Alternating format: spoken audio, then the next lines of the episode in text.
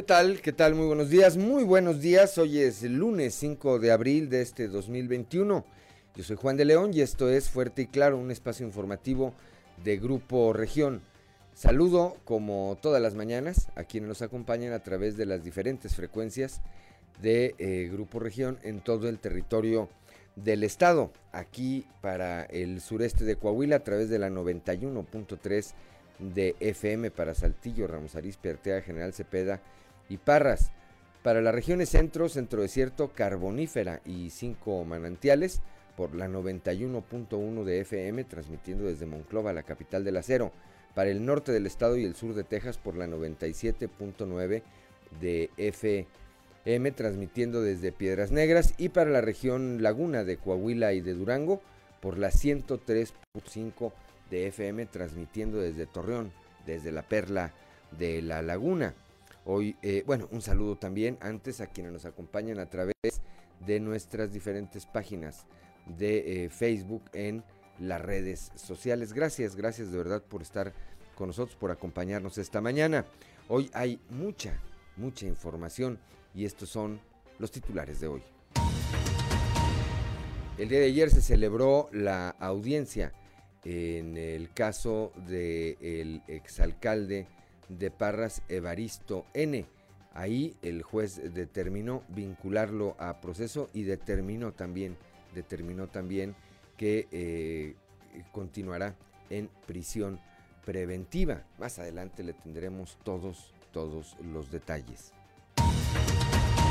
Ayer también el obispo de Saltillo, Monseñor Hilario González García, ofició encabezó la misa de Pascua invitó a la feligresía a hacer conciencia durante esta semana posterior a los días eh, santos. También, eh, bueno, con esto, con esto concluyó prácticamente la Semana Santa. Más adelante también le estaremos dando todos los detalles de lo que dijo ayer el obispo en el marco de esta celebración.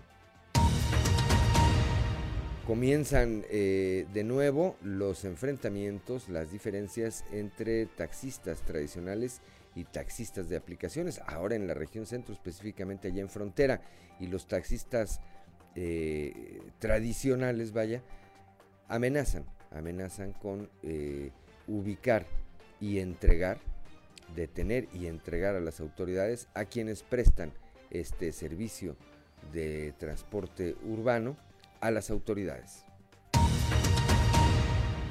en una reunión del Consejo, una determinación del Consejo General del INE, eh, decidió no otorgarle el registro a Lenin Pérez Rivera bajo la eh, coalición con eh, Morena. Señala, entre otras causas, que no acreditó su renuncia a la militancia del Partido Acción Nacional, el partido que lo llevó, que lo llevó en el proceso electoral federal anterior a la Diputación Federal. Bueno, pues en todo el estado, en todo el estado iniciaron, eh, en la mayoría de los casos, en el primer minuto del domingo a las 12 de la noche con un minuto, iniciaron las campañas eh, políticas. En un momento más también le vamos a platicar cómo, cómo arrancaron eh, esta competencia electoral que en el caso de Coahuila se van a elegir a siete diputados federales de mayoría y a 38 alcaldes en todo el estado. Son 21 mil los cargos que hay en disputa para este proceso electoral. El sistema DIF Coahuila dio a conocer la apertura de sus cuatro centros eh, integrales y de inclusión social del adulto mayor localizados en la capital del estado y que operarán bajo protocolos de prevención contra el COVID-19. Esto eh, para pues cuidar, cuidar la salud de sus usuarios. Aquí en la capital del estado, gracias a las acciones implementadas por las autoridades y a la corresponsabilidad de la ciudadanía, la Dirección de Protección Civil y Bomberos informó que el operativo de Semana Santa tuvo un saldo blanco y sin mayores incidencias. El fin de semana también, bueno, le vamos a comentar, quedó prácticamente, prácticamente, eh, eh, pues apagado ya el incendio que se suscitó en la Sierra de Arteaga y que afectó también a el estado de Nuevo León.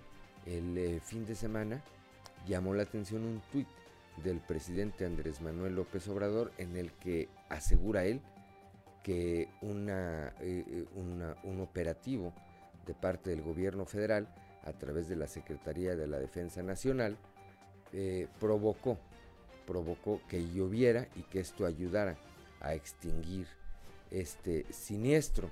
Sin embargo, pues en las redes sociales se preguntaban, ¿y si sí fue así?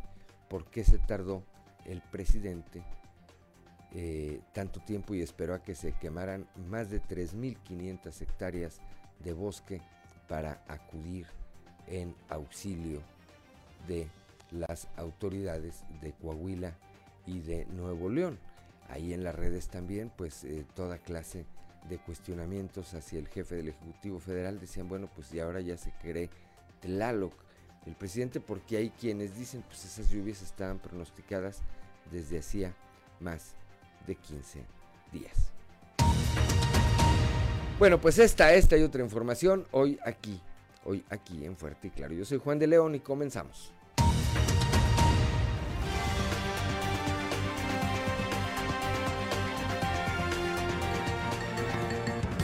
Esto es Fuerte y Claro. Transmitiendo para todo Coahuila. Fuerte y Claro. Las noticias como son. Con Claudio Linda Morán y Juan de León.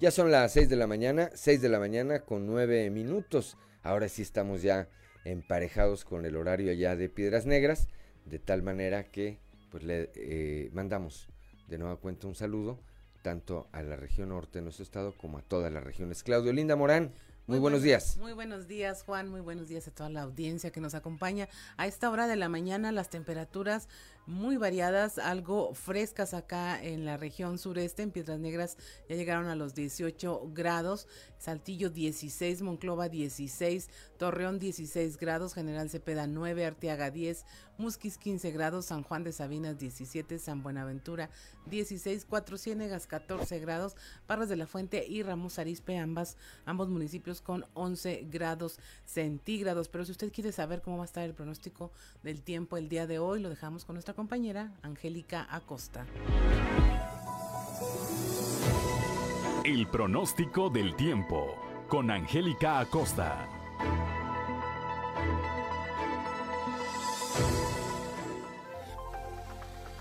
Hola, hola, ¿qué tal amigos? ¿Cómo están? Me da muchísimo gusto saludarte en este bonito lunes, inicio de semana. Mi nombre es Angélica Costa y estoy lista para darte los detalles del clima.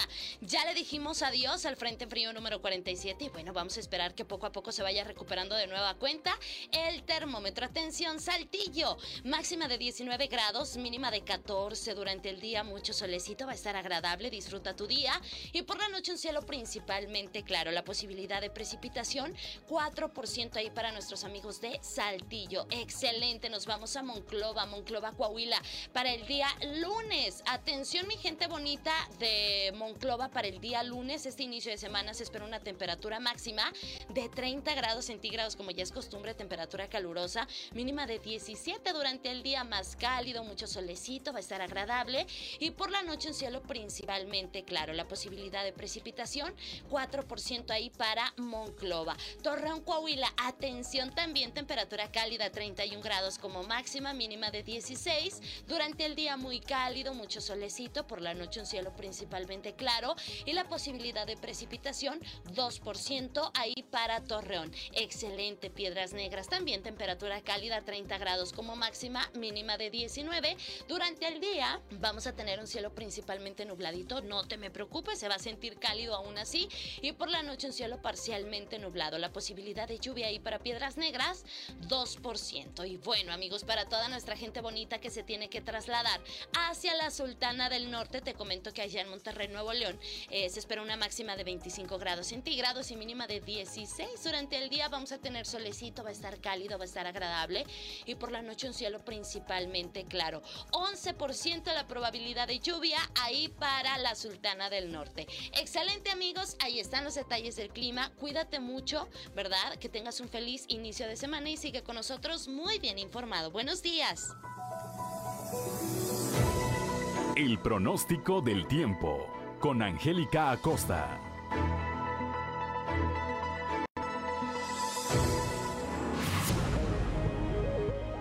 Ya son las 6 de la mañana, 6 de la mañana con 12 minutos. Eh, y si usted decíamos, bueno, pues hoy es 5, 5 de abril. Si usted quiere saber qué ocurrió en un día como hoy, vamos a escuchar las efemérides del día con Ricardo Guzmán. 1, 2, 3 o'clock, 4 o'clock, rock. ¿Quiere conocer qué ocurrió un día como hoy? Estas son las efemérides con Ricardo Guzmán. Un día como hoy, pero de 1913, nació la escritora y política mexicana Griselda Álvarez Ponce de León, primera mujer en gobernar el estado de Colima en 1979. También, el 5 de abril pero de 1914, fuerzas de la División del Norte del general José Isabel Robles, coronel Raúl Madero González, Maclovio y Luis Herrera, al mando del general Tomás Urbina, se desplazaron para iniciar el ataque a San Pedro de las Colonias, Coahuila. Y un día como hoy, pero de 1956, fue inaugurada la Biblioteca Central de la Universidad Nacional Autónoma de México, diseñada y construida por el arquitecto y muralista Juan O'Gorman. Sus muros exteriores, de 10 pisos, contienen algunos de los murales más bellos del país.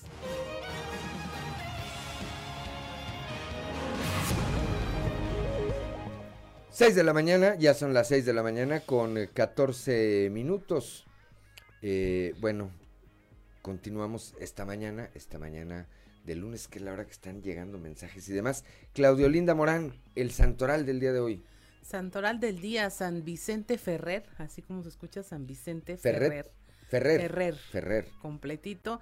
Santa Emilia y Santa Irene. Santa, bueno, pues Irene Zapata, nuestra compañera. Día de su santo. Día de su santo. Emilia no conozco. Eh, bueno, Emilia Vizcarra, una TikToker. Les recomiendo, chequenla ahorita, para que vean nada más lo que se andan perdiendo ahí.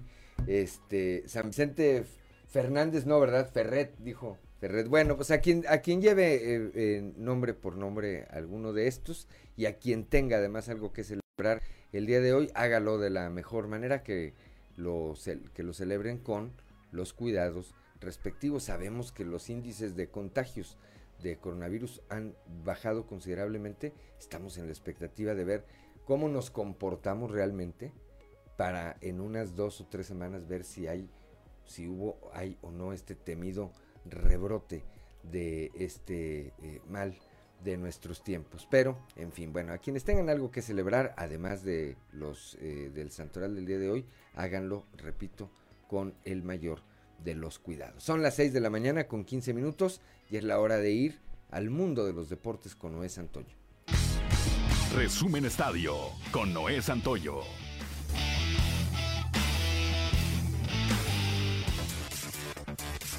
Ángel Mena anotó un gol al minuto 73, con el que León venció por dos goles a uno al Toluca, en partido que cerró la decimotercera jornada del torneo Guardianes 2021 la noche de ayer. En los últimos minutos del primer tiempo, Michael Estrada adelantó al Toluca, pero en el segundo tiempo, Barreiro empató al 52 por León y Mena selló el triunfo al 73. El resultado ascendió a León al octavo lugar de la clasificación con 17 puntos, mientras que el Toluca mantuvo el séptimo puesto con 19. El Atlético de Madrid comprometió más su condición de líder de la Liga Española al sucumbir ayer un gol por cero en su visita a Sevilla y la que fue una amplia ventaja podría reducirse a un solo punto. El volante argentino Marcos Acuña le dio la victoria al Sevilla en su estadio tras anotar con un cabezazo a un centro desde la línea de fondo de Jesús Nava a los 70 minutos. La derrota del Atlético abre la puerta para que el Barcelona se acerque más a la cima. Si el día de hoy vence al Valladolid,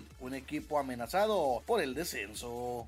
El mexicano Julio Urias tuvo un gran inicio de temporada después del buen final en la Serie Mundial del año pasado, al lanzar hasta la octava entrada como abridor de los Dodgers de Los Ángeles en el triunfo de ayer de cuatro carreras por dos ante los Rockies de Colorado. Los Medias Rojas quedaron con una foja de 0-3 al iniciar la temporada en el Fenway Park por primera vez desde 1948, después de que Trey Mancini y Austin Hayes conectaron dobles de dos carreras dentro de un racimo de 7 anotaciones en el tercer inning, para que los Orioles de Baltimore vencieran ayer 11 carreras por 3 a Boston. Resumen Estadio con Noé Santoyo.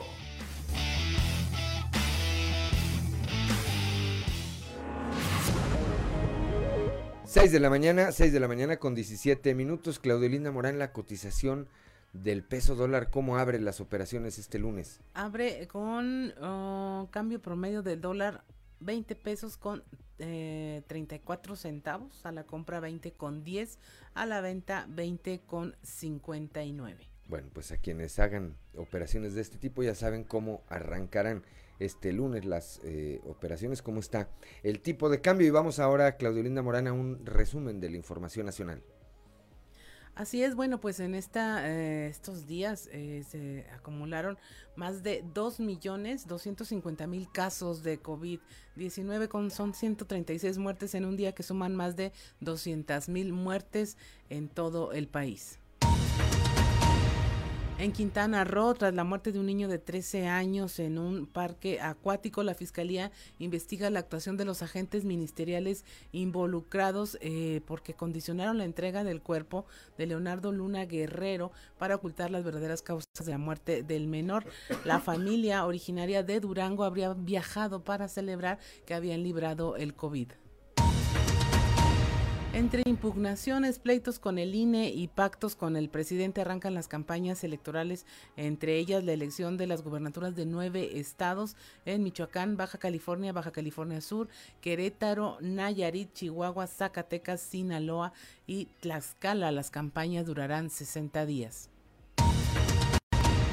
postulan a un obispo emérito a una diputación en el Estado de México. Se trata de Onésimo Cepeda, obispo emérito de Ecatepec. Buscará una diputación en el Estado de México representando al partido Fuerza por México. Tiene 84 años y se ha caracterizado por sus declaraciones polémicas sobre la vida política del país, aunque siempre aseguró ser daltónico porque no veía colores. También una mujer transgénero busca una candidatura en Colima. De ser aprobada su candidatura, Jimena Figueroa Tenes será la primera mujer transgénero en buscar un cargo público en esta entidad. Ella realizó su cambio de identidad en agosto de 2019 y busca ser diputada local por el Distrito 11 en Manzanillo. Finalmente anuncia el IMSS más austeridad para este año, esto con medidas que incluyen la disminución de la contratación de prestaciones de servicio profesionales por honorarios, ahorro en la impresión y fotocopiado, así como mantenimiento del equipo de transporte. 6 de la mañana, ya son las 6 de la mañana con 20 minutos. Somos Claudio Linda Morán y Juan de León. Estamos aquí en Fuerte y Claro.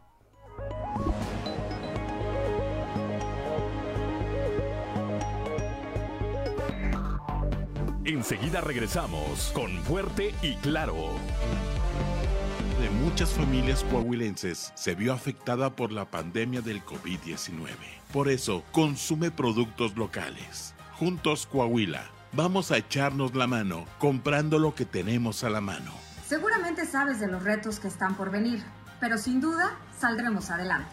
Nos echamos la mano con lo que tenemos en la mano. Yo por eso consumo puros productos laguneros. Aprovecha los productos y servicios que se ofrecen en todo el estado. Estado de Coahuila. En estos tiempos de pandemia, hay que ayudarnos entre todos. Juntos Coahuila. Al consumir productos locales, nos recuperamos. Vamos a echarnos la mano comprando lo que tenemos a la mano. Sabes de los retos que están por venir, pero sin duda saldremos adelante. Apoyemos a los emprendedores y proveedores locales Vamos a echarnos la mano. Aprovecha los productos y servicios que se ofrecen en todo el estado. Estado de Coahuila. En un memorial está la esperanza de que algún día volverán. Es un símbolo de que lo seguimos buscando. Y también es un recordatorio para que no se repita. La sociedad no está completa porque ellos no están. Una persona desaparecida nos hace falta a todos. Cuida y respeta los memoriales pero sobre todo las personas desaparecidas nos hacen falta. Si sabes algo, llama al 089. Nos haces falta. Tu llamada es anónima. Juntos Coahuila. Para salir adelante es momento de ayudar. En Coahuila somos entrones. Por eso nos apoyamos todos. Sabremos salir de esta pandemia ayudándonos entre nosotros, comprando local y lo hecho en Coahuila. Consume local Apoya los negocios y servicios de tu región y tu estado. Porque en Acuña y en Coahuila somos fuertes, apoya el comercio local. Juntos Coahuila. Estado de Coahuila. Para que en los restaurantes evites contagiarte de COVID, sepárate. Un restaurante seguro es el que además de limitar el cupo de personas, también separa a la gente en las mesas. Respetar la sana distancia en todo momento es obligatorio. Además, recuerda que juntarte con personas con las que no vives implica un alto riesgo de contagio. Por eso, sepárate. Estado de Coahuila. Ante la pandemia del COVID-19, compra productos locales. Vamos a echarnos la mano comprando lo que tenemos a la mano. Juntos Coahuila. Los laguneros somos entrones trabajadores y comprometidos con nuestra gente. Esta es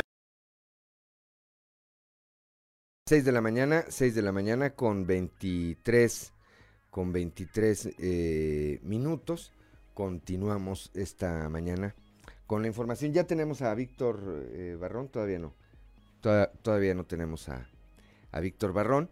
Eh, pero vamos antes, sí, vamos antes, perdón, vamos antes a un enlace, a un eh, panorama informativo estatal. Y comenzamos allá en la laguna con nuestro compañero Víctor Barrón, que eh, nos comenta cómo arrancaron este domingo las campañas electorales. Víctor, muy buenos días. Buenos días a quienes nos escuchan en temas de la comarca lagunera. En el arranque de las campañas para renovar la alcaldía de Torreón, el candidato de la alianza PRI-PRD, Román Alberto Cepeda González, transmitió un mensaje en vivo en redes sociales donde manifestó que el municipio necesita recuperar el rumbo con claridad y sin improvisaciones. Algunos de los ejes de su plataforma política rumbo a la presidencia municipal son la seguridad, el empleo y el agua potable. Campaña será de propuestas, será para escucharte y que juntos podamos consolidar el mejor plan para nuestra ciudad. Yo quiero un Torreón donde todas las voces sean escuchadas, donde las mujeres se sientan seguras y tengan igualdad de oportunidades. Quiero un Torreón donde nuestros hijos puedan crecer con un mejor futuro, un Torreón en orden.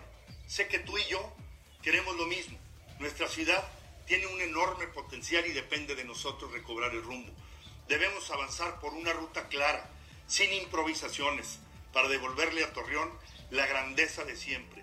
Un Torreón con más seguridad, con más empleo, mejor pagado y donde nunca falte el agua. Creo firmemente que podemos lograrlo, porque creo en nuestra energía y nuestra fortaleza, que siempre nos ha caracterizado. Creo en ti y creo en la unidad.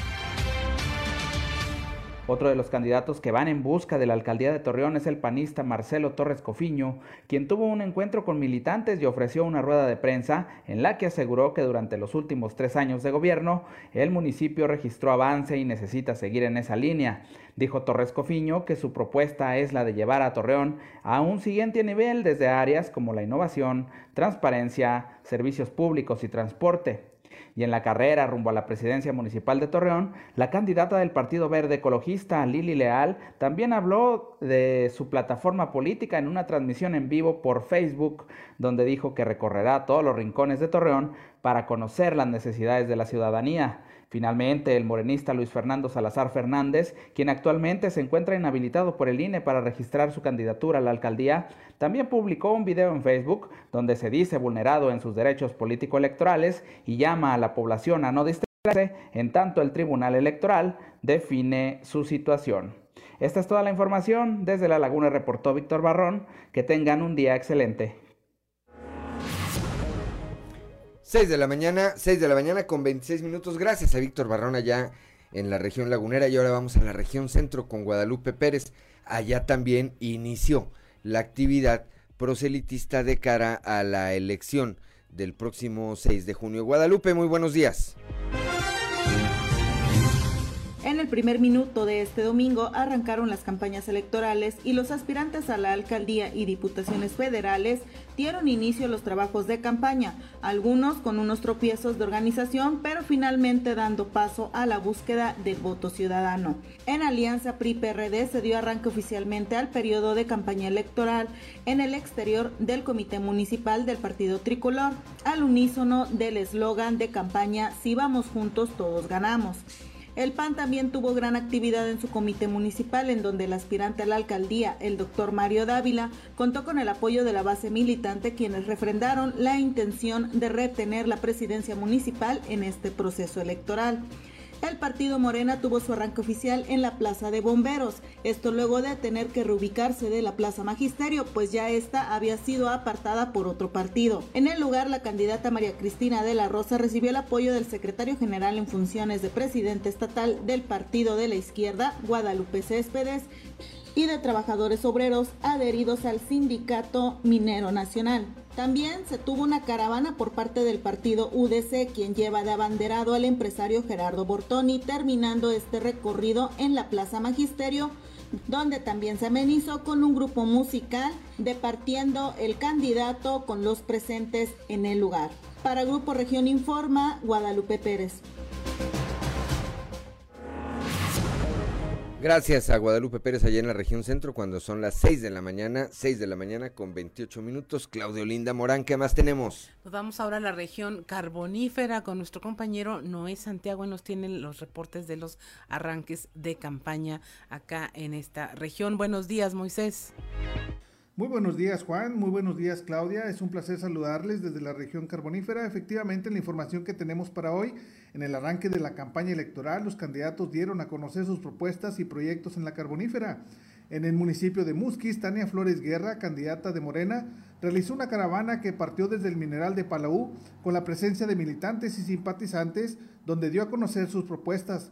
Durante este evento multitudinario hicieron acto de presencia Hortensia Sánchez Galván, como representante de Morena y Raúl Sosa Vega, quienes acordaron brindar todo el apoyo a la candidata. Entre sus principales propuestas reiteró que existirá empleo para todos porque con el apoyo del gobierno federal y estatal se realizará un parque industrial para generar empleo para todos, además de mayor seguridad para evitar los abusos de poder. Por otra parte, en el municipio de San Juan de Sabinas, Mayito va como candidato de Morena. El empresario Mario López se ganó la simpatía de la gente de Morena y realizó un evento masivo en donde recorrió las principales calles de la ciudad para dar a conocer sus propuestas para los ciudadanos. Por otra parte, en el municipio de Sabinas, David Yutani Curi va por el PAN. David Yutani Curi, candidato por el PAN, realizó un arranque de campaña para llevar a cabo las propuestas que tiene al llegar a la presidencia municipal de Sabinas. Pero también en Sabinas entró en movimiento con Remberto Hernández Cárdenas. Con algarabía color naranja, el candidato de Movimiento Ciudadano estuvo presente en el Mirador para hacer una caminata durante la mañana de este domingo, para hacer valer sus propuestas que llegarán a beneficiar a los ciudadanos que crean en su proyecto. De esta manera, los candidatos de diferentes partidos dieron arranque a lo que fue la campaña este 4 de abril en la región carbonífera. Esta es la información que tenemos para todos ustedes, su amigo y servidor Moisés Santiago. Esperemos que tengan un inicio de semana. 6 de la mañana, 6 de la mañana con 31 eh, minutos aquí en la región sureste. El Partido Acción Nacional arrancó sus eh, campañas el día de ayer por la tarde en un evento eh, celebrado en la colonia Nueva Tlaxcala. Christopher Vanegas estuvo ahí. Muy buenos días, Cristo. La tarde de este domingo, en la colonia Nueva Tlaxcala, al oriente de la ciudad, Tere Romo, candidata del Partido Acción Nacional para contender por la alcaldía de Saltillo, dio inicio a su campaña en compañía de Esther Quintana, la contendiente por el Distrito 4, y Karina Ramírez, la candidata por el Distrito 7 en este proceso electoral. Al arranque de la campaña, acudieron decenas de militantes de Acción Nacional. Sin embargo, en el arranque no se contó con la presencia del presidente del partido a nivel estatal, Chuy de León, quien mandó en su representación a Luis Fernando Aguirre, secretario general del PAN en Coahuila. Esther Quintana, en su intervención, exhortó a los ciudadanos a ejercer su derecho al voto para generar un cambio en el país y pidió que sean ciudadanos más responsables y que soliciten a los mandatarios estatales y municipales a que trabajen al servicio del pueblo, como ella lo hará en caso de ser favorecida con el voto, recalcando que es una representante de los ciudadanos y que trabajará por sus necesidades. Por su parte, la candidata Tere Romo dijo que una de las cosas que se cambiarán será la transparencia en todos los procesos y que pide el voto de la ciudadanía para que juntos se realice el cambio que Saltillo necesita dio a conocer que decidió iniciar su campaña en la colonia Nueva Tlaxcala, ya que hace 21 años en esta colonia se sembró la semilla para una ciudad mejor, ya que ella fue la fundadora del albergue La Casa de los Niños. Prometió que si era favorecida con el voto creará más empleos mejor pagados y dará más seguridad y educación a los ciudadanos de Saltillo. Sin embargo, quien no pudo dar su propuesta de campaña fue la candidata al Distrito 7, Karina Ramírez, ya que en el evento del arranque de campaña no tuvo lugar en el escenario sin que se diera una explicación al respecto. Para Grupo Región informó Christopher Vanegas. 6 de la mañana, 6 de la mañana con 33 minutos antes de continuar. Yo no sé si en otras regiones del estado, cómo le haya, le haya ido al PAN. Me parece que en Torreón con Marcelo Torres Cofiño, bueno, pues sí, hubo una demostración de fuerza. Y, hay que decirlo de manera muy objetiva. Ayer, pues eh, lo que se vio en este arranque, por lo menos en este arranque de campaña, del Partido Acción Nacional es que está totalmente desfondado. No estuvo Chu de León, su presidente estatal, en el arranque de las campañas en la capital del estado. La asistencia a las 4 de la tarde que estaba convocado el evento era cero. No había ningún militante a esa hora. De alguna manera, bueno, pues lograron que casi a las 5 de la tarde que dio inicio el evento y ya estaban presentes tanto Ter Romo como Esther Quintana eh, y eh, alguno, el dirigente local, eh, aquí Carlos Murillo, pues unas 30 gentes lograran pues escuchar estos, estos discursos.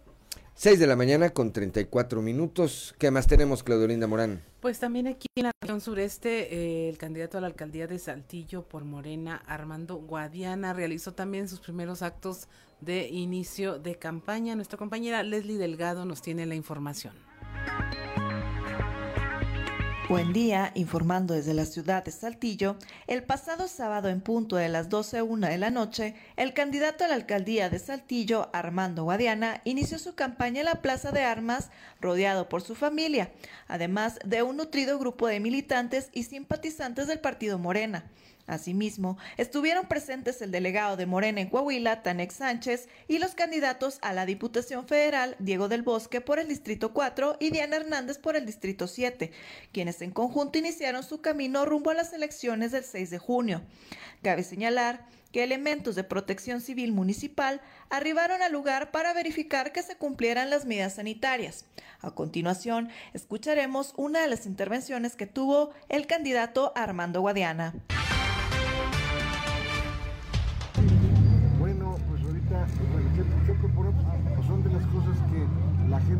Nuestra va a analizar, pero pues yo creo que una de las cosas más importantes es que no les falte el agua. El asunto del agua, vamos a analizar cómo está el manto freático, el manto freático alrededor de la cuenca aquí de Saltillo, pues sin lugar a dudas tiene problemas. El problema del agua se agudiza cada vez más y eso tenemos que verlo de inmediato. Acuérdense que yo estudié ingeniería civil y una maestría en ciencias yo le entiendo al tema del transporte, al tema del agua. Yo me tocó organizar los sistemas de agua potable y sistematizar propiamente Torreón, Saltillo, Monclova, Peraneras, Acuña, Nuevo Laredo. de escasez de agua en Saltillo? Pues pero no, yo creo que ya sabemos dónde, pero pues también hay que ver que a mucha del agua se utiliza en la parte agrícola. Agradezco la intervención y que tengan un excelente lunes. 6 de la mañana, 6 de la mañana con 36 minutos. Gracias, gracias a Leslie Delgado. Bueno, pues ahí tenemos ya la eh, serie de actividades con las que inició su campaña eh, Armando Guadiana Tijerina, que arrancó, eh, al igual que Chema Fraustro, a las 12 de la noche con un minuto. Fraustro lo hizo en la sede de su partido, el Revolucionario Institucional, mientras que Guadiana lo hizo en la Plaza de Armas, con un concierto de Eliseo Robles, ¿verdad? Así es, de Eliseo Robles. Este, bueno, pues ahí, ahora sí que cada quien su estilo, seguiremos analizando aquí y dándoles a conocer a ustedes eh, las propuestas de cada uno de ellos. 6 de la mañana con 37 minutos. Vamos rápidamente a la presentación de la portada del día de hoy de nuestro periódico eh, Capital, que en su nota principal pues destaca esto que ocurrió ayer en esta audiencia que eh, se dio en, torno al caso del exalcalde de Parras Evaristo N., quien fue vinculado ya a proceso por este una serie de actos indebidos que cometió durante eh, su gestión, su última gestión al frente del municipio de Parras. También, bueno, pues ahí una, eh, eh, una composición de las diversas actividades que tienen que ver con este proceso electoral 2021. Este, ahí vemos a Claudio Bres, a Chema Fraustro, a Armando Guadiana, Jerico Abramo, a Marcelo Torres y a Tere Romo que iniciaron, eh, como muchos otros, sus actividades proselitistas este domingo. También a Lenin Pérez, a quien le, el INE le, le negó el registro. Más adelante estaremos también detallando detallando este tema en la imagen principal, esto de lo que ya hablamos, la señora Marcela Gorgón en esta imagen de archivo, bueno, pues da, se da cuenta de este, estas acciones que está haciendo el sistema DIF Coahuila, que reaperturó, aperturó sus cuatro centros eh, integrales y de inclusión social para el adulto mayor, siguiendo por supuesto los protocolos, los protocolos sanitarios por el COVID-19. El obispo de la diócesis de Saltillo, eh, Monseñor Hilario González García, encabezó ayer la misa de Pascua, esta con la que pues se dio prácticamente por concluida la Semana Santa y este tema del que estaremos hablando también más adelante, estos eh, taxistas allá en la región centro que van en contra, que van en contra de la eh, quienes prestan este servicio a través de las aplicaciones. También vamos a platicar más adelante. Ayer la policía estatal aquí en el sureste del estado detuvo a un camión de transporte que pues en el área donde se transportan las maletas, donde van las maletas, llevaba nada menos y nada más que 80 kilos de marihuana. 80 kilos de marihuana. Fueron de, asegurado el camión, fue asegurada la droga también y pues quienes eh, viajaban y eran responsables de este paquete fueron puestos todos a disposición de la Fiscalía General de la República, es decir, del Ministerio Público Federal por tratarse del delito que se presume. Son las 6 de la mañana, 6 de la mañana con 40 minutos. Somos Claudio Linda Morán y Juan de León. Estamos aquí en Fuerte y Claro. Ya son las 6 de la mañana, 6 de la mañana con 43 minutos. Somos Claudio Linda Morán y Juan de León. Saludamos rápidamente y de nueva cuenta a quienes nos acompañan eh, a través de las eh, diferentes frecuencias de Grupo Región en todo el territorio del estado. Un saludo allá para quienes nos escuchan en la región lagunera de Coahuila y de Durango a través de la 103.5 de FM. También para quienes nos acompañan en la región norte del estado y el sur de Texas por la 97.9 de FM. Buenos días también allá a las regiones centro, centro desierto, carbonífera y cinco manantiales donde nos siguen a través de la 91.1 de FM y aquí para el sureste del estado por la 91.3 de frecuencia modulada. Cuando son las 6 de la mañana con 44 minutos, vamos a nuestra columna en los pasillos.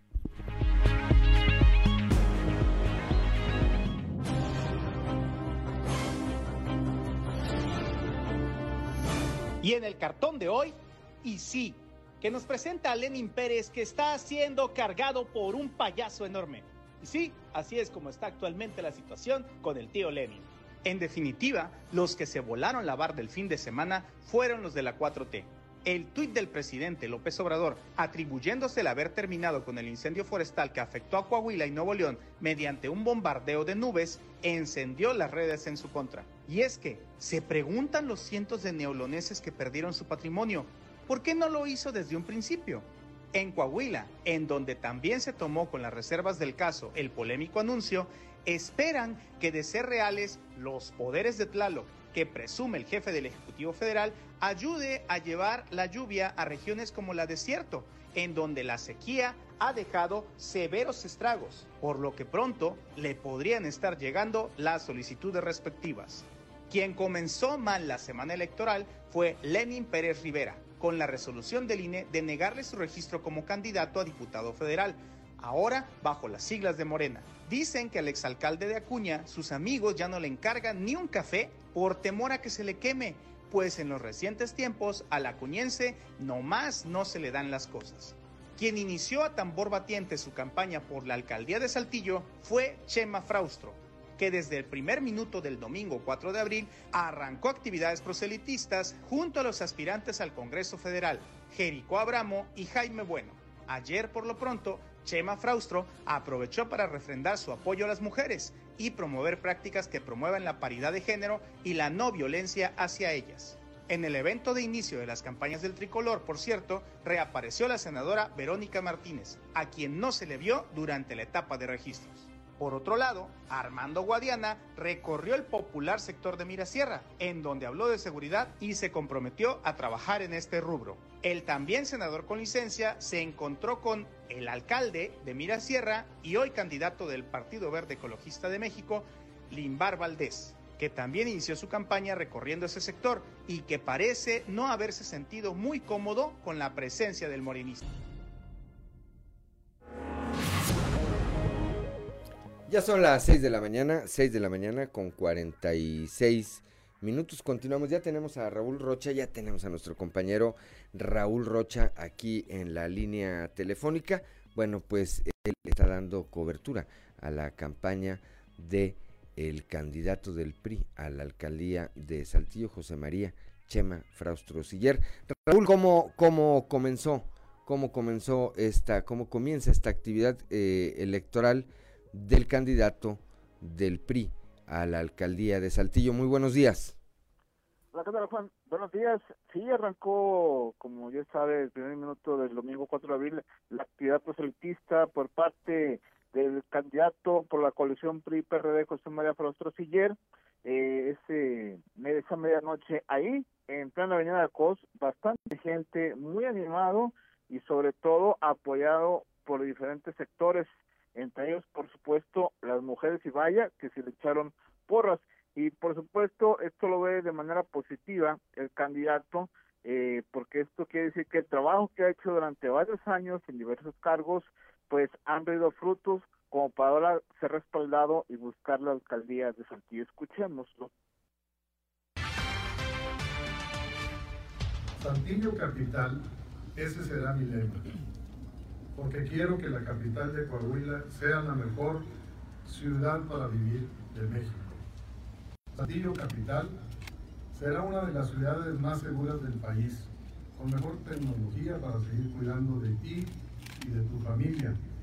Tendremos más cámaras urbanas, botones de alerta, elementos con mejor capacitación y sobre todo con mejor equipamiento. Saltillo será la capital donde se apoya a las mujeres. Me comprometo a escucharlas, me comprometo a apoyarlas y protegerlas para vivir una, una vida libre de violencia. Cero tolerancia a la violencia contra la mujer. Saltillo, capital del empleo. Mi compromiso de reactivar la economía. Apoyaremos a los micro y medianos emprendedores. Además vamos a buscar más inversiones con empleos mejor pagados e impulsaremos el programa de empleo temporal. También vamos a fortalecer el sector turístico del municipio. Saltillo, una capital con transporte público más eficiente. Llevaremos a cabo una reingeniería del sistema de transporte público y apoyaremos la modernización de las unidades para que los saltillenses contemos con transporte digno limpio y seguro. Saltillo, capital de las oportunidades para todos. Usaré toda mi experiencia en favor de los jóvenes. Ya son las 6 de la mañana, 6 de la mañana con 49 minutos. Bueno, pues así arrancó. Hoy tiene, hoy tiene presentación de parte de sus eh, propuestas, ¿verdad, eh, Raúl? Sí, por la tarde, ahí al pie del mirador, dará a conocer unos compromisos, por supuesto, y con eso, pues, continuar con esta, pues, incipiente, ¿no? Campaña que se abrió, repetimos, este 4 de abril, eh, y todo con el fin de buscar el, el voto de la gente que pues lo está siguiendo en ese sentido, a diferencia, por ejemplo, de otros candidatos, eh, pues sí, en ese sentido el currículum pues es, es mucho más vasto, ¿no? Como funcionario, como gente que ha servido a la gente, eh, candidato del PRD, eh, Claustros, ¿no? Bueno, pues estaremos atentos, eh, Raúl, por la tarde a la presentación de esta serie de compromisos en este icónico sitio de aquí de Saltillo, desde el Mirador. Gracias por lo pronto por tu reporte. Deseo que tengas un excelente inicio de semana. Igualmente, Juan, buen día. 6 de la mañana, 6 de la mañana con 50 minutos desde el Mirador, que es uno de los eh, lugares, auditorio Claudia, pues más tradicionales de aquí de la capital, que también habrá que decir, eh, pues hoy está reformado a partir de este, eh, pues de esta torre que se construyó ahí.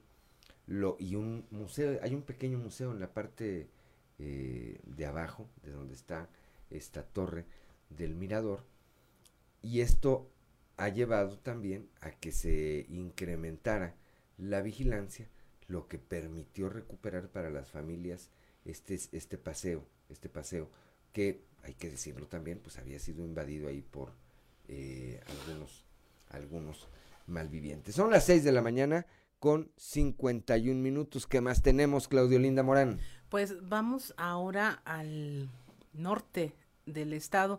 Nuestra compañera Norma Ramírez nos cuenta cómo eh, fue el inicio de campañas allá en la región. Tiene, bueno, el recuento de lo que ocurrió y estaba, bueno, en al pendiente de cómo se arrancaron las campañas también en la medianoche del sábado para empezar. El domingo estuvo con la candidata de la coalición PRI-PRD, Norma Treviño. Buenos días, Norma.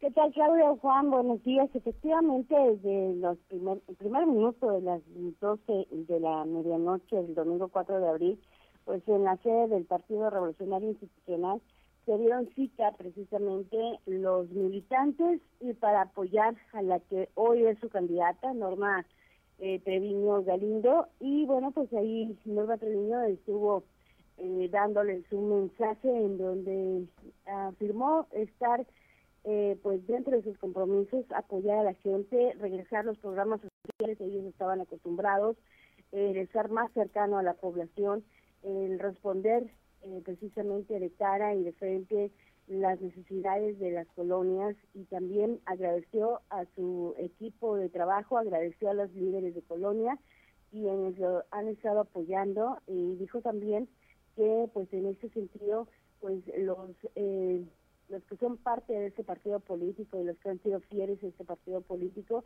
pues eh, verán un buen resultado y un buen gobierno cuando si así el voto de la ciudadanía la favorece.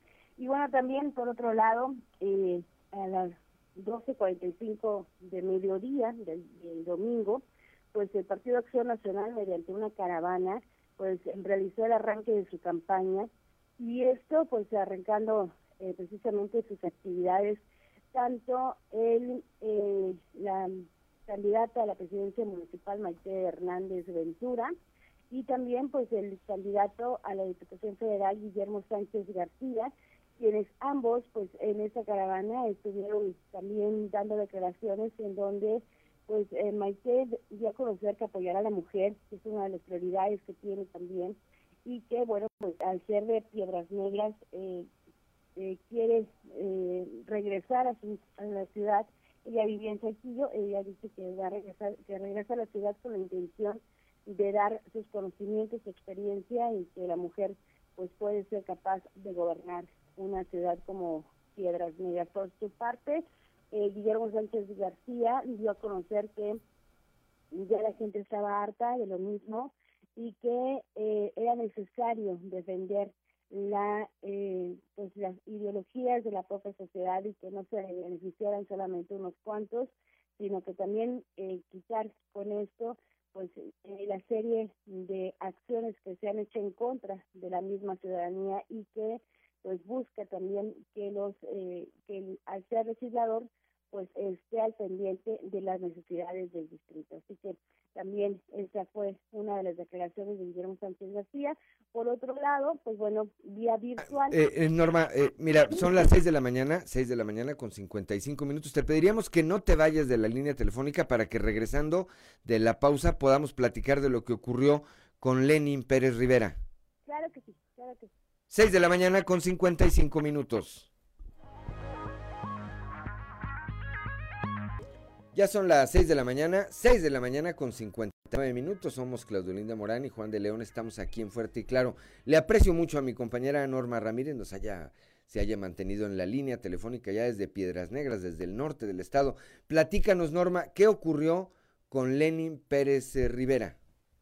Pues bien, eh, efectivamente el día de ayer dio un mensaje en donde pues dio a conocer y pues denunció que el Instituto Nacional Electoral le quita la posibilidad de ser candidato por eh, para representar precisamente al Partido de Trabajo y también a la UDC. Dijo que, que esto pues es una persecución política, afirmó que esta va, va a impugnar ante los tribunales que lo mismo que prácticamente está sucediendo con, con Carlos Jacobo Rodríguez, quien también eh, fue el candidato del PT y también le quitaron eh, la candidatura, pues dio a conocer que pues estarán peleando los tribunales esta decisión, que no van a bajar la guardia, que van a seguir la lucha, que espera que sus militantes pues estén con ellos y que pues bueno pues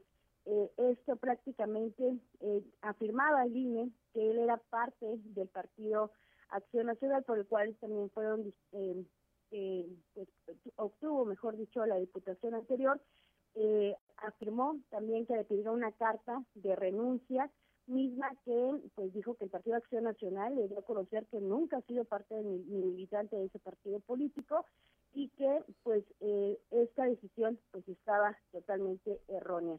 Ante los tribunales, pues bueno, lo va, lo va a pelear, dijo que eh, pues esto era prácticamente un complot, así lo, lo manifestó, y dijo también que pues eh, denunció que el INE pues atropelló sus derechos políticos negándole participar como candidato de Morena, perdón, en la eh, reelección como diputado federal del primer distrito. Y, precisamente en este video pues eh, calificó como injustas estos argumentos de no haber renunciado al Partido Acción Nacional con el cual fue con coalición para el cual ocupó el puesto de, como diputado federal, también eh, confirmó que la Constitución firma y afirma que puede reelegirse al puesto siempre y cuando haya eh, eh, perdido la militancia del partido que lo postuló antes de la mitad del mandato. Esto pues es precisamente por el cual pidió esta, esa pues hoja, esta hoja ante o este documento ante el Partido Acción Nacional y en donde Lenin pues no ha sido ni militante del partido, pero tampoco pues se les ha solicitado pues ninguna carta de renuncia, no ser parte del mismo. Y bueno, pues también dijo que defenderá la candidatura de los tribunales y no dejará esto, se calificó como una persecución política, afirmó que sus seguidores pronto seguirán la lucha y su campaña, pues, eh, pues eh, de nueva cuenta saldrán a pedir la confianza del pueblo pues en una situación bastante complicada. Estaremos atentos, Norma. Gracias, como siempre, eh, allá por, tu comunicación y te deseamos que tengas un gran inicio de semana. Gracias, muy buen día.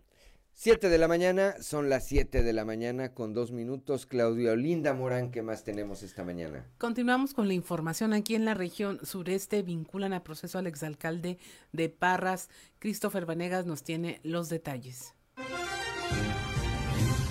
Este domingo se llevó a cabo la audiencia en contra de Baristo N., el exalcalde de Parras, quien lleva un proceso por el delito de ejercicio ilegal de atribuciones y facultades, quien fue vinculado a proceso y dejado internado en el Centro Penitenciario Varonil de Saltillo.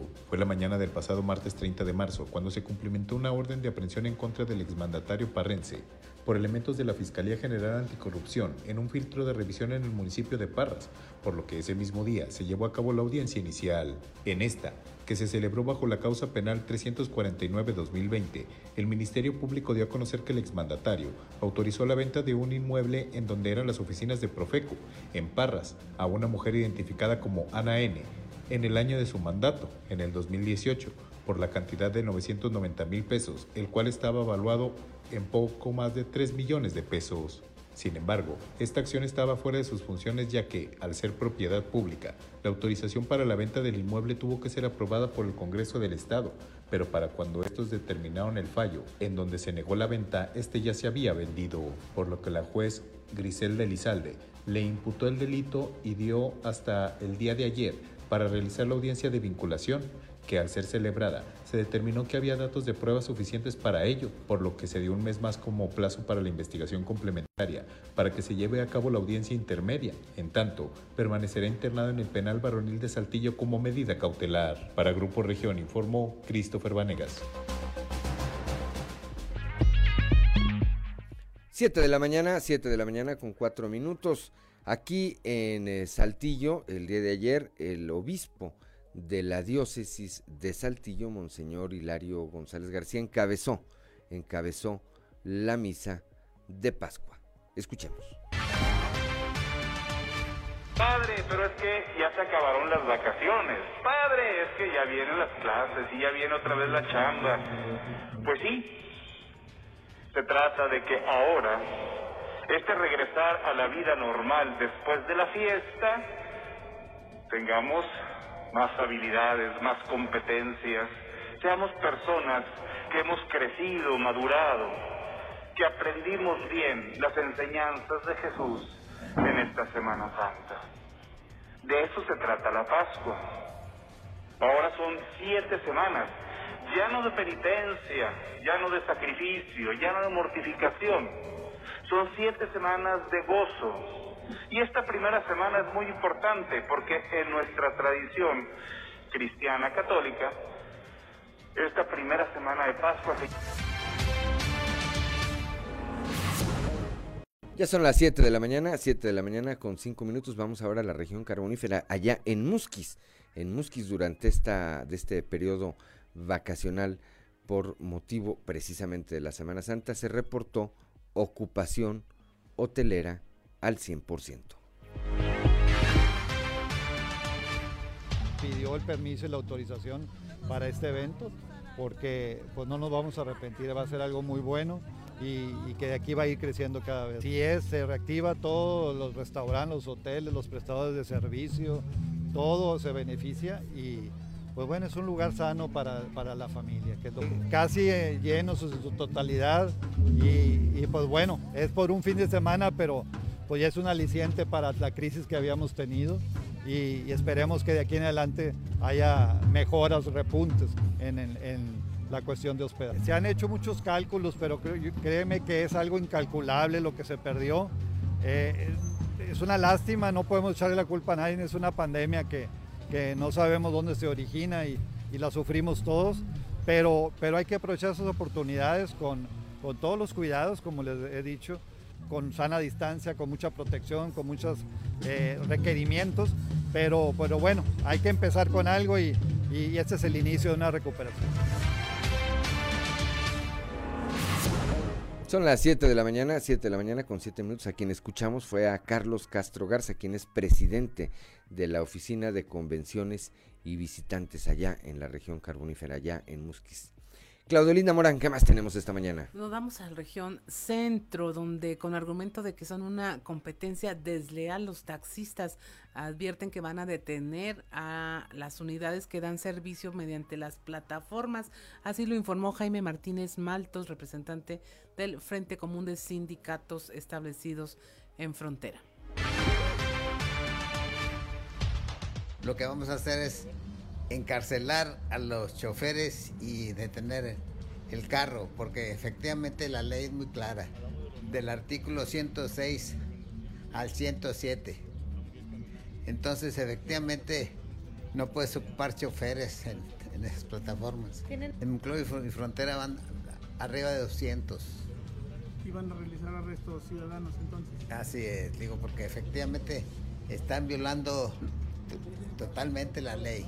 Aparte de la semana que entra, efectivamente pasando esta semana santa, ¿verdad? vamos a comenzar a reunirnos los, los, del frente y los de la región, que es, es una asociación regional, todos a, la vez vamos a hacer, porque se quiten esas plataformas, que ya tienen más de cinco años trabajando y no Efectivamente la, autoridad, pues, no sé por qué no ha hecho las detenciones, si están violando eh, completamente la ley.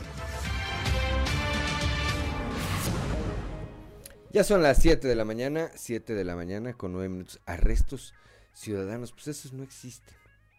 Lo que nos anticipa Claudia Olinda Auditorio, pues que también quienes sientan que se están vulnerando sus derechos, muy seguramente van a reaccionar. A mí me parece que no es la vía. A mí me parece que no es la vía porque pues, no, no es lo correcto que se haga justicia por mano propia. Para eso están las autoridades. Bueno, que eh, no actúen de inmediato. En el caso de lo que ocurre en Frontera y Monclova, que no actúen de inmediato, que haya que seguir una serie de protocolos, creo que esa es otra cosa. Pero de eso a que sean los propios taxistas quienes detengan a los otros, creo que lo único que anticipa es que va a haber problemas. Así es, es uno de esos temas, Juan, que serían buenos para los candidatos, ¿no? A las alcaldías y sobre todo porque tienen que ver con legislaciones y temas de los que son expertos en donde administrativamente, no sé si te has, eh, has visto otro tema que es parecido, el tema de los fraccionamientos cerrados y el control de accesos, que la ley no permite que funcionen, pero aún así hay pugnas entre los vecinos porque unos los quieren, otros no. Pero como no hay algo legal, pues viven permanentemente en problemados. Lo mismo ocurre con el taxista. A ver, hay una demanda, una oferta de un servicio, pues tienes que regularlo. Si no, pues va a haber estos enfrentamientos y en detrimento, ¿sabes quién? De, de los papás que mandamos a los hijos en un servicio de taxis de este tipo o de la chava que se siente más segura yendo en un servicio de aplicación o alguien que lo toma y, se va a bajar del taxi porque pues va a haber una confrontación ahí. Así es. Bueno, pues habrá que estar atentos. Son las 7 de la mañana, 7 de la mañana con 11 minutos. Somos Claudio Linda Morán y Juan de León. Estamos aquí en Fuerte y Claro. Saludamos rápidamente de nueva cuenta a quienes nos escuchan a través de las diferentes frecuencias de Grupo Región en todo el territorio del estado. Allá para la región Laguna de Coahuila y de Durango por la 103.5 de FM para la región norte de Coahuila y el sur de Texas por la 97.9 de frecuencia modulada. Para las regiones eh, centro, centro desierto, carbonífera y cinco manantiales por la 91.1 de FM y aquí para el sureste de Coahuila por la 91.3 de FM. Tenemos eh, entrevista esta mañana, Claudio Linda Morán. Así es, está con nosotros Luis Gilberto González Arocha, él es presidente de la Asociación Mexicana de Hoteles y Moteles en Coahuila y pues ya enfrentó su primer gran reto, este recién tomó las riendas de esta asociación y es este periodo vacacional de Semana Mayor bajo condiciones atípicas, totalmente. y creo que les fue bastante eh, bien. Buenos días, Luis Gilberto. Buenos días, Claudia. Buenos días, Juan pues muy contentos de haber terminado, como bien dicen ustedes, nuestro primer gran reto que es Semana Santa con un tema adicional de, eh, de salud con la pandemia y bendito Dios ahí vamos. ¿Cómo, eh, en términos generales, Luis Gilberto, y buenos días, le reitero el, el, saludo, lo escuchan en todas las regiones del estado. En términos generales, ¿cómo les fue? ¿En dónde les fue mejor? ¿En dónde les fue o no les fue tan mejor eh, de acuerdo a las circunstancias de, de cada una de nuestras regiones? Fíjate que, eh, bueno, los pueblos mágicos habían, en la pandemia o en la reactivación de la pandemia habían tenido eh, una gran afluencia eh, por el tema de, bueno, pues de estar confinados y de repente abrir la puerta y salieron en busca de destinos emergentes. En esta ocasión no fue no fue la, la excepción y siguen estando al 100% con respecto al tema eh, de, de, lo permitido, el 70% de, de, de, la afluencia que pueden tener en, en cada unidad de negocio. En el caso eh, que sí hubo sorpresa fue en las ciudades. Este, estuvimos haciendo campaña para poder no tener en los pueblos mágicos un cuello de botella otra vez que se desbordaran y fíjate que por ejemplo Saltillo sube al 45% en Semana Santa cuando regularmente andaban en un 30, en un 25, salía casi todo el mundo hacia afuera. En el caso de Monclova también tenemos una reactivación y se va hasta el 40%, que es muchísimo. Imagínense que de 20, 25 suben al 40. En el caso de Torreón igualmente en un 45 hasta un 50%. Eh, que después en las fronteras, en, en Piedras Negras nos reportan un 40%, en en el caso de Acuña nos reportan también un 45% cuando son lugares que regularmente se vacían y se van hacia diferentes destinos. Entonces, bueno, pues yo creo que hubo una gran Semana Santa y también quiero reiterar el apoyo total y de esfuerzo de la Secretaría de Turismo anduvo por todo el estado eh, tratando de, incentivarnos y de apoyarnos en el sentido de protocolos y, y del cuidado que deberíamos de tener.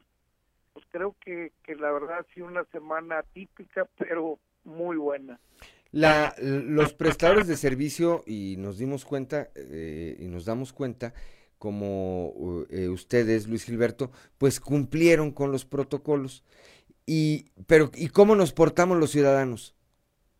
Fíjate que la verdad es que hay una concientización bastante buena.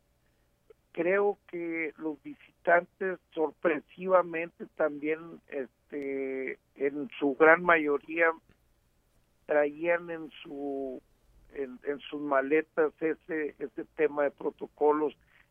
De repente los exigían y eso era muy bueno para que nosotros retomáramos en un momento de descuido o de, vamos, de pensar que estábamos ya en una normalidad. Y hay como todo, siempre hay oportunidades de crecimiento y, de seguir este insistiendo en este tema de los protocolos. Acuérdate que tenemos toda una vida sin tenerlos y nos aparece de un año a otro una nueva forma de vivir. Entonces creo que tuvimos dentro del término aceptable muy muy buena disposición tanto de los prestadores como de los turistas.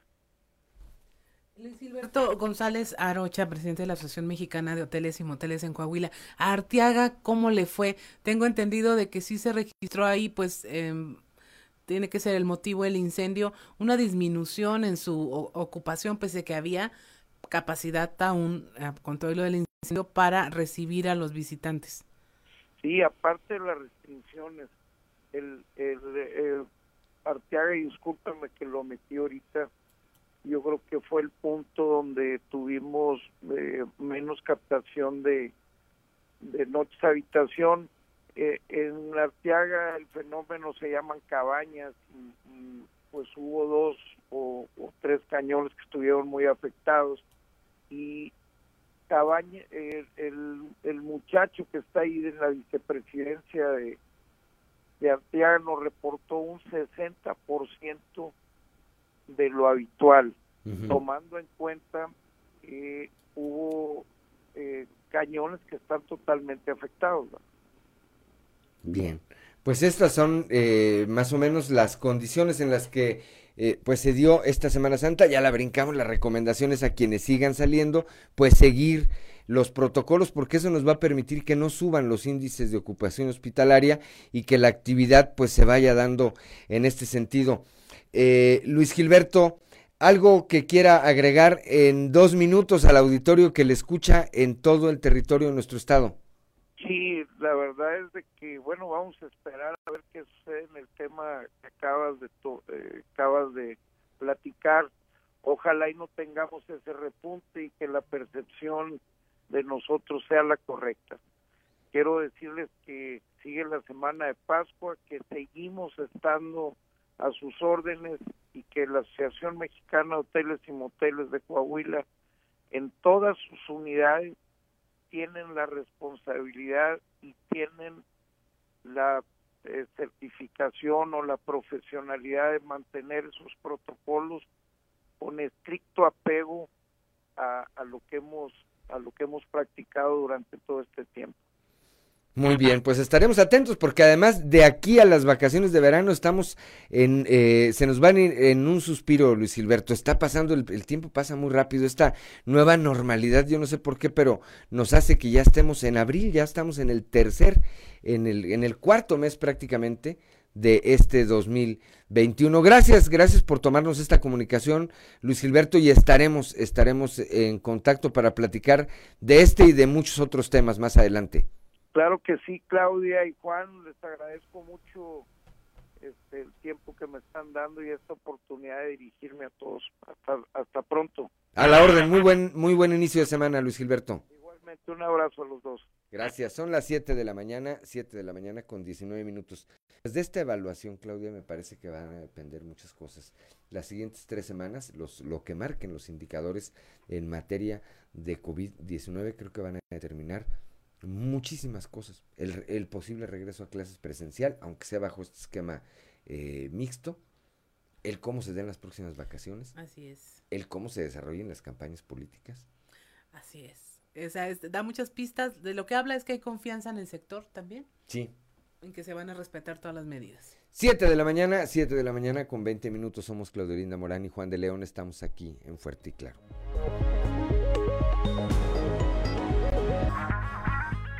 7 de la mañana con 23 minutos, la temperatura en Saltillo 10 grados, en Monclova 16, Piedras Negras 18, Torreón 16 grados, General Cepeda 9 grados, Arteaga 10, Musquis 15, San Juan de Sabinas 17, San Buenaventura 16 grados, Cuatro Ciénegas 14 y Parras y Ramos Arispe 11 grados centígrados, la región sureste con las más bajas temperaturas en el estado. Pero mira, ya en la laguna están asfixiados por la crisis económica que se vive la pandemia, cierran 6% de socios de la Canirac en esta región, así lo advierte su presidente Guillermo Martínez Ávila.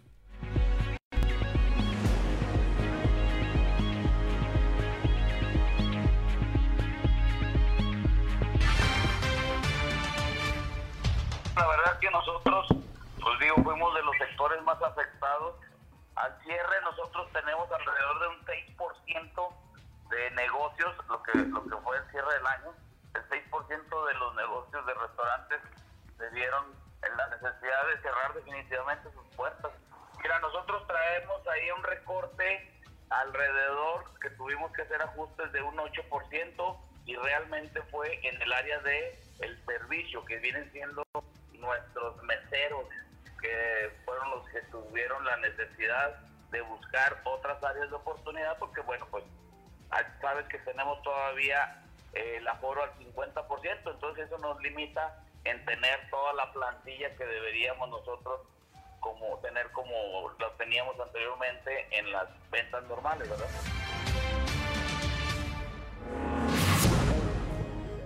7 de la mañana con 25 minutos. Aquí en Saltillo ya reaperturó el DIF Coahuila sus centros diurnos para el cuidado de personas adultas mayores. Eh, esto eh, en los cuatro centros integrales y de inclusión social del adulto mayor empezarán a operar con todos los protocolos de prevención contra el COVID-19. Marcela Gorgón, presidenta honoraria del sistema estatal DIF señaló que los beneficiarios de estos centros tenían meses ya solicitando que se reactivara la operación de los mismos, para lo que se tomaron todas las medidas necesarias. Está consciente, dijo que con el aislamiento social prolongado muchos adultos sienten ansiedad, angustia, irritabilidad, trastornos emocionales, depresión, por lo que eh, se ha, hecho prioritario reactivar estos centros y como ahora estamos en semáforo verde, pues van a entrar en operación con todas las actividades de terapia física, ocupacional, educativas que se tienen en este centro donde se atienden a 183 adultos mayores. Se van a atender ahora en grupos de 15 eh, a un máximo de 25 adultos por día ya con todas las medidas para que se mantengan activos y saludables. Vamos a continuar con la información. Protección Civil reportó un saldo blanco en el operativo de Semana Santa aquí en Saltillo. Esto gracias a las acciones implementadas por las autoridades y a la responsabilidad de la ciudadanía. El director de Protección Civil, Alberto Neira Bielma, comentó que por las instrucciones del alcalde Manolo Jiménez se montaron operativos especiales con la coordinación del gobierno del estado y de los municipios, el cual dio buen resultado entre las acciones se consideró la vigilancia preventiva durante esta temporada del año y se incluyó que la ciudadanía pues cumpliera con todas las medidas sanitarias generadas por la contingencia. Se cuidaban particularmente las zonas boscosas de la región, que son el recurso más valioso que se tiene y pues siguen las acciones para evitar que se enciendan fuego en las zonas forestales. Ya son las 7 de la mañana, 7 de la mañana con 27 eh, minutos. Vamos, vamos ahora a, con nuestro amigo Alberto Borman y su sección de todos los lunes, algo que vale la pena leer.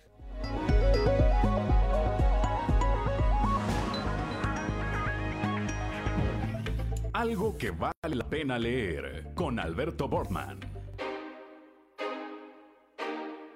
Excelente jornada, estimado amigo Juan de León y amigo Radio Escuchas. Mil gracias por su sintonía. Esta semana en algo que vale la pena leer vamos a platicar de recuerdos hechos literatura. Janet Miriam Holland Taylor Caldwell, novelista inglesa nacida durante 1900 y nacionalizada estadounidense, tiene en su haber más de 40 trabajos extraordinarios, muchos de los cuales destacan por su exactitud histórica. De hecho, según cuenta la leyenda, durante la década de 1970, con cierto interés por la reencarnación, Caldwell se sometió voluntariamente a sesiones de hipnosis y regresión, en las que, según se cuenta, la autora alcanzó a recordar 11 vidas anteriores, con lo que se creó la leyenda de que muchas de sus novelas fueron inspiradas por el recuerdo subconsciente de sus vidas pasadas. Desde La Tierra del Señor Genghis Khan de 1940, el abogado del diablo de 1952, Una columna de hierro y El ángel malvado de 1965 hasta Capitanes y Reyes de 1972 forman parte de la exitosa y muy prolífica carrera de una autora que además se enfrentó a la vicisitud de múltiples situaciones personales, como la destrucción de una cantidad importante de sus trabajos por uno de sus maridos, hasta la condición de utilizar solamente una parte de su nombre y prescindir de una fotografía en sus libros para que se pensara que el autor era masculino. A propósito de estas fechas de Semana Santa, hay tres recomendaciones que destacan dentro de su obra. Médico de Cuerpos y Almas de 1958, que narra la vida del sanador y tercer evangelista San Lucas y muestra el aspecto más humano de uno de los primeros médicos. El Gran León de Dios de 1967, que narra la vida de San Pablo Apóstol o Saulo de Tarso, uno de los personajes que más influyeron no solo en la cultura religiosa, sino también en la historia de Occidente. Y finalmente, Yo Judas, de 1977, que nos transporta a la vida y las razones de Judas Iscariote, uno de los personajes más controvertidos de la historia universal. Todas lecturas excepcionales, porque, como bien dijera Taylor Caldwell, el hombre no puede percibir a Dios con sus sentidos, solo puede comprenderlo con su alma y lo poco que puede comprender de él viene de algo intuitivo que hay en su interior, algo más profundo que el instinto. Amigos lectores, Alberto Borman les agradece el favor de su sintonía y nos escuchamos de nueva cuenta cuando la próxima semana tengamos lista la recomendación de algo que vale la pena leer. Recuerden que en estos tiempos de monopolio digital y tecnológico, leer un libro es hacer revolución. Algo que vale la pena leer con Alberto Bortman.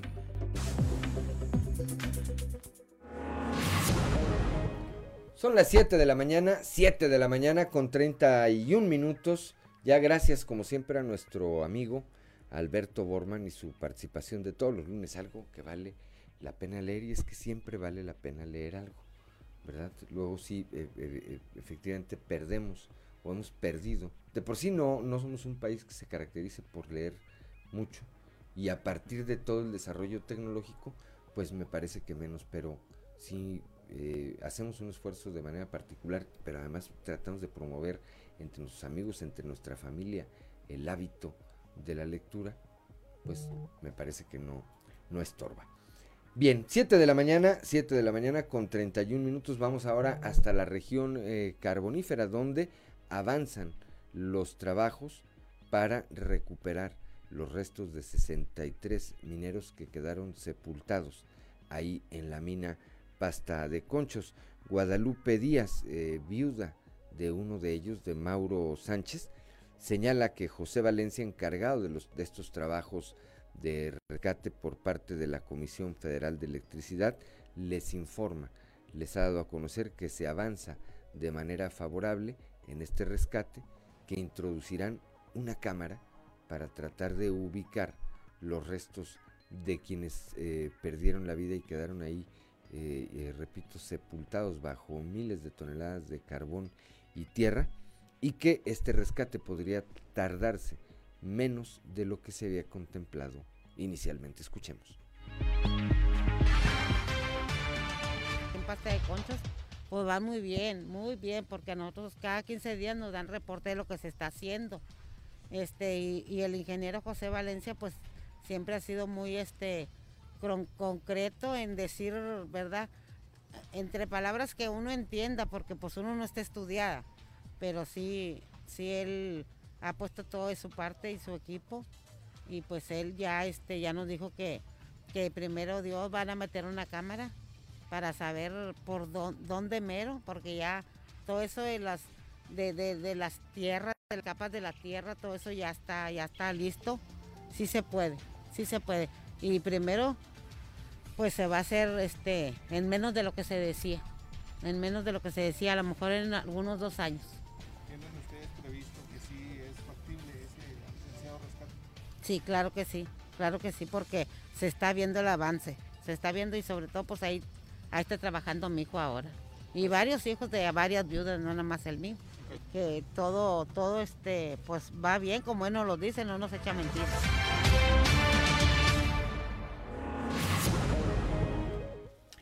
Son las 7 de la mañana, 7 de la mañana con 34 minutos ya. Eh, el día de ayer también con este arranque de las campañas en el primer minuto, en el primer minuto de lo que fue el eh, día 4 de abril, el partido Fuerza por México pues decidió retirarle la candidatura a Pilo Romo. Esto era, él era quien buscaba la alcaldía de Musquis por, por este partido. Escuchemos.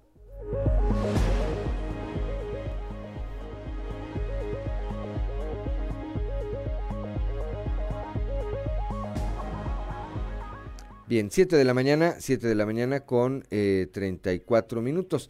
También en el tema electoral, mientras se dio el arranque de campañas electorales, el aspirante independiente a la alcaldía de Monclova, Edgar Ávila, se encontró con el revés de las autoridades electorales, ya que previo al inicio de campaña lo sancionaron, aún y cuando su resolución salió desde el 18 de marzo, esta notificación le fue entregada hasta el 2 de abril.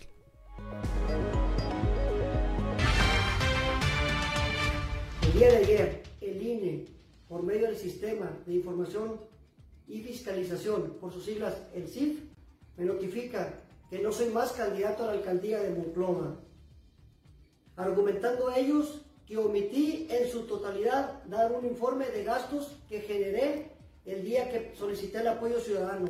La fecha límite para dicho informe era el 17 de febrero nosotros lo hicimos en tiempo y forma el día 16 de febrero. Ha pasado ya un mes y 15 días aproximadamente y ellos hasta el día de hoy, a cuatro días del arranque de campaña, es que me tumban mi candidatura. Cuando el día 29 de marzo solicité oficialmente mi registro ante el Instituto Electoral Coahuilense, mismo que fue, que fue aceptado. Porque hasta el día de hoy a ningún partido político ni a ningún candidato o candidata de dichos partidos les han, ni siquiera los han amonestado, ni siquiera los han multado. A mí me dejan caer todo el rigor. Destitución total y completa de mi candidatura. 7 de la mañana, son las 7 de la mañana con 36 eh, minutos. Bueno, el día de ayer, el día de ayer, no, el día de hoy, eh, y esto aunque es en el vecino estado de Nuevo León, pues me parece interesante porque somos vecinos. El día de hoy, el periódico El Norte publica una encuesta rumbo a la gubernatura allá de Nuevo León. Es una encuesta que elabora eh, su propia su, propia, eh, su propio departamento de investigación de encuestas y señala que Clara Luz, la candidata de Morena, pues sufrió una caída en su popularidad. Dice, si hoy fueran las elecciones para la gobernatura de Nuevo León, ¿por quién votaría usted? Un 29% lo haría por Adrián de la Garza, el candidato del PRI-PRD. Un 23% lo haría por Samuel García, eh, este senador y aspirante a la gobernatura de Movimiento Ciudadano.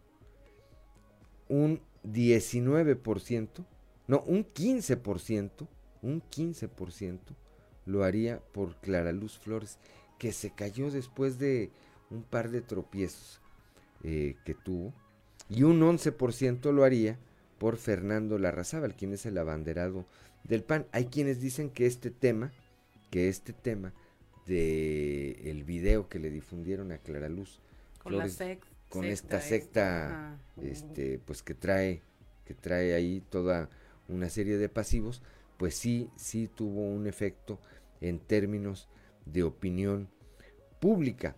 Otro de los indicadores que trae esta encuesta, repetimos que publica el día de hoy el periódico El Norte, allá en, Monterrey, dice, ¿cuál partido u opción electoral cree que sería el mejor para gobernar Nuevo León a partir de octubre de 2021?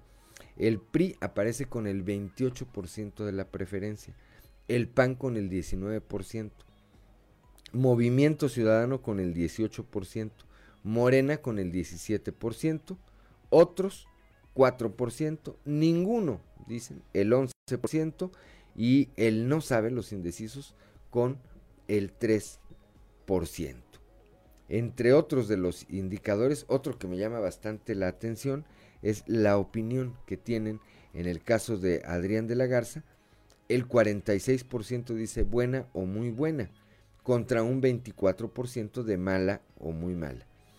En el caso de Samuel García aparece con 41% de opinión buena o muy buena, también contra un 24% de mala o muy mala. Fernando Larrazábal, el del PAN, aparece con un 36% de opinión buena o muy buena contra un 28% de mala o muy mala. Y finalmente, Clara Luz Flores aparece con un 35% de opinión buena o muy buena contra un 37% de opinión mala o muy mala. El resto, Carolina Garza de Encuentro Social, Emilio Jax de Jaques de Fuerza México y Daney Siller, pues creo que ni, siquiera pintan en la ni siquiera pintan en la encuesta. Bueno, pues esto es lo que lo que puede ocurrir. Son encuestas, ¿verdad? Y son una fotografía del día acá en el vecino estado de Nuevo León. Son las 7 de la mañana con 40 minutos. Somos Claudio Linda Morán y Juan de León. Estamos aquí en Fuerte y Claro. 7 de la mañana, 7 de la mañana con 44 minutos. Continuamos aquí en Fuerte y Claro. Antes de ir, antes de ir a las voces de hoy en Fuerte y Claro con Ricardo Guzmán, ya estamos en la parte final de este espacio informativo. Pues eh, recordar que ayer iniciamos con este nuevo horario. ¿Para ti está mejor o peor Ricardo Guzmán? Igual, igual, dice que él se levanta temprano. ¿Tú, Ricardo López? Igual también. Linda Morán se está quejando aquí. Sí, no, a mí no me gusta. ¿No te latió? No. Ociel dice que no. Ah, Ociel estuvo de cumpleaños el sábado, ¿verdad? El sábado. Una felicitación de nueva cuenta a nuestro compañero Ociel Reyes. ¿Cuántos cumplió? ¿16, 17? Más o menos. Más, 20, dice. 20. Entonces, él no. ¿Y tú, Cristian? Te da igual. Dice que Cristian, el que es, el que es eh, perico en cualquier lugar es verde, dice. ¿eh? Bueno, pues ahí eh, muchos nos estamos acostumbrando. Si hay una hora de diferencia. Ahorita serían las 6 de la mañana con 45 minutos, ¿verdad? Así es. Bueno, pues cada quien tenga una evaluación y, y, vaya acostumbrándose a este nuevo a este nuevo horario. Vamos ahora sí con nuestro compañero Ricardo Guzmán a las voces de hoy en Fuerte y Claro.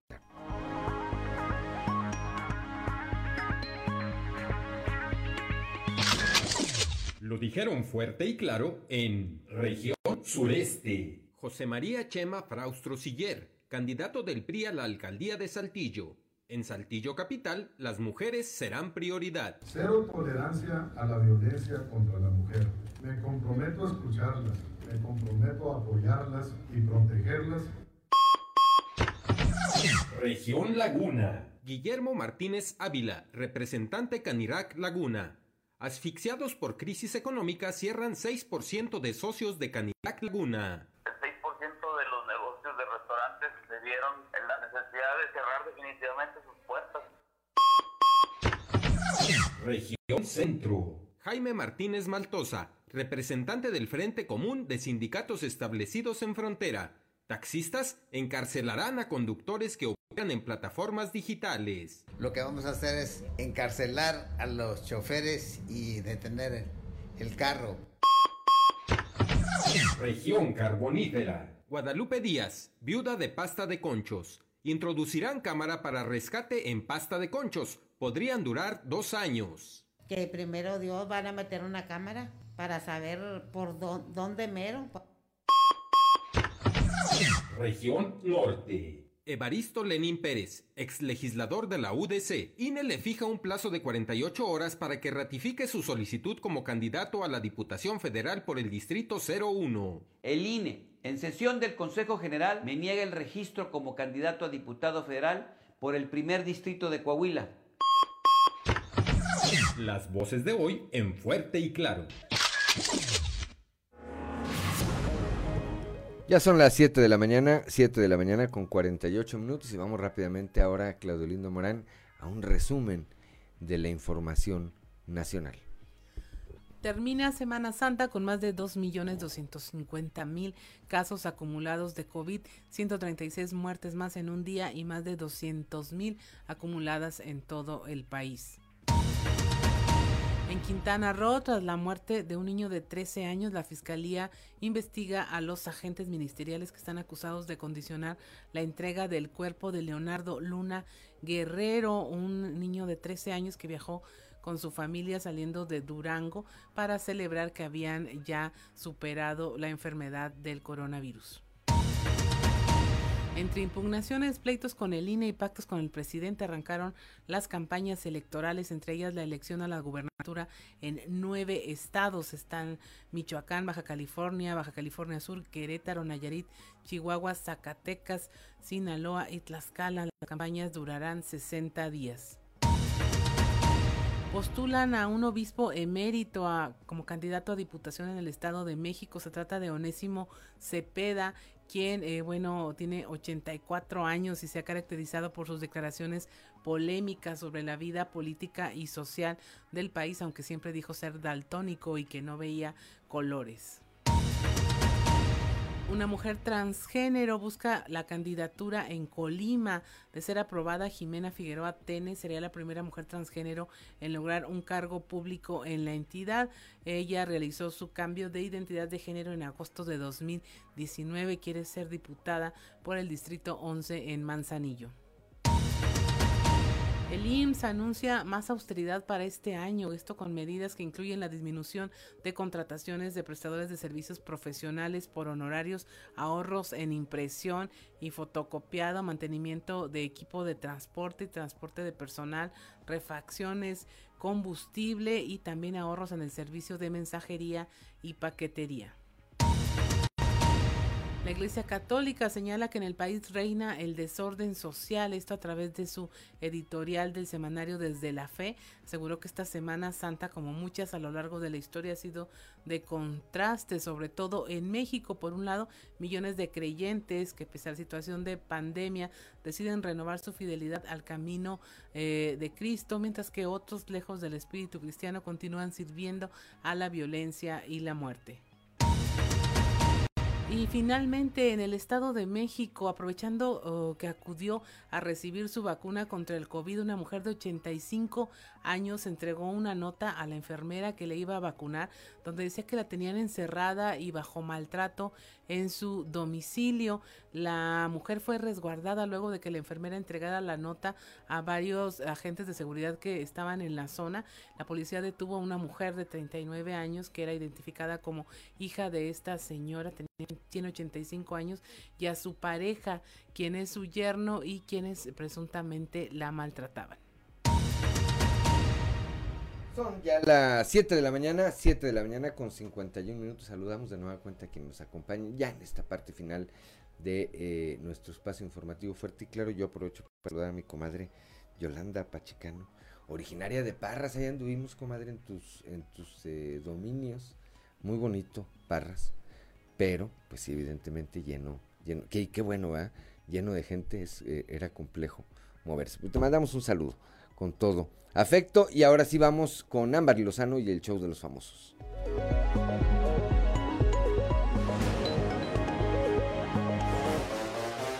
El show de los famosos con Amberly Lozano.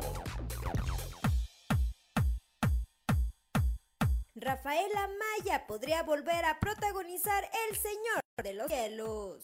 Aunque el personaje de Aurelio Casillas aparentemente murió durante el inicio de la séptima temporada del Señor de los Cielos, existe la posibilidad de que Rafaela Maya retome su participación en la historia durante la octava temporada. Así lo dejó entrever el propio actor durante una reciente transmisión en vivo que realizó a través de sus redes sociales donde confirmó que se encuentra en negociaciones para retomar el personaje que catapultó su carrera.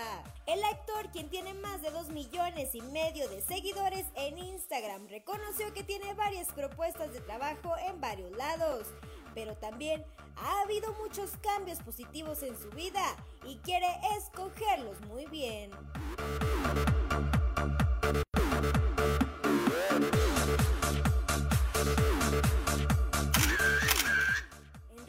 Peña Nieto y Tania Ruiz reaparecen juntos en una boda en Punta Cana.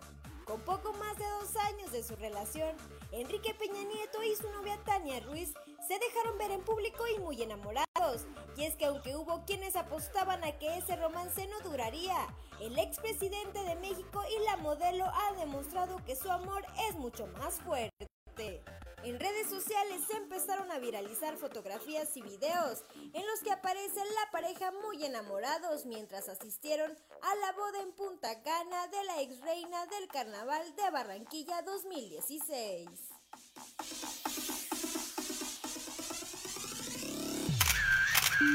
Reportó para Grupo Región Amberly Lozano. Ya son las 7 de la mañana, 7 de la mañana con 54 minutos, que no se le haga tarde, ya nos vamos esta mañana de lunes 5 de abril. Gracias por acompañarnos aquí a través de las diferentes frecuencias de Grupo Región en todo el territorio del estado. Gracias a Ricardo Guzmán en la producción de este espacio informativo, a Ricardo López en los controles, a Ociel y a Cristian que hacen posible la transmisión de este espacio informativo a través de las redes sociales, a Claudio Linda Morán siempre por su acompañamiento por su equilibrio y por su desequilibrio, dice ella. Siempre el punto de vista de las mujeres, insisto, es fundamental para tener una visión integral de algo. Pero sobre todo gracias a usted que nos distingue con el favor de su atención. Lo esperamos el día de mañana a partir de las 6 hasta y, hasta las 8 de la mañana aquí en Fuerte y Claro, que es un espacio informativo de Grupo Región, bajo la dirección general de David Aguillón Rosales. Yo soy Juan de León y le deseo que tenga el mejor de los días.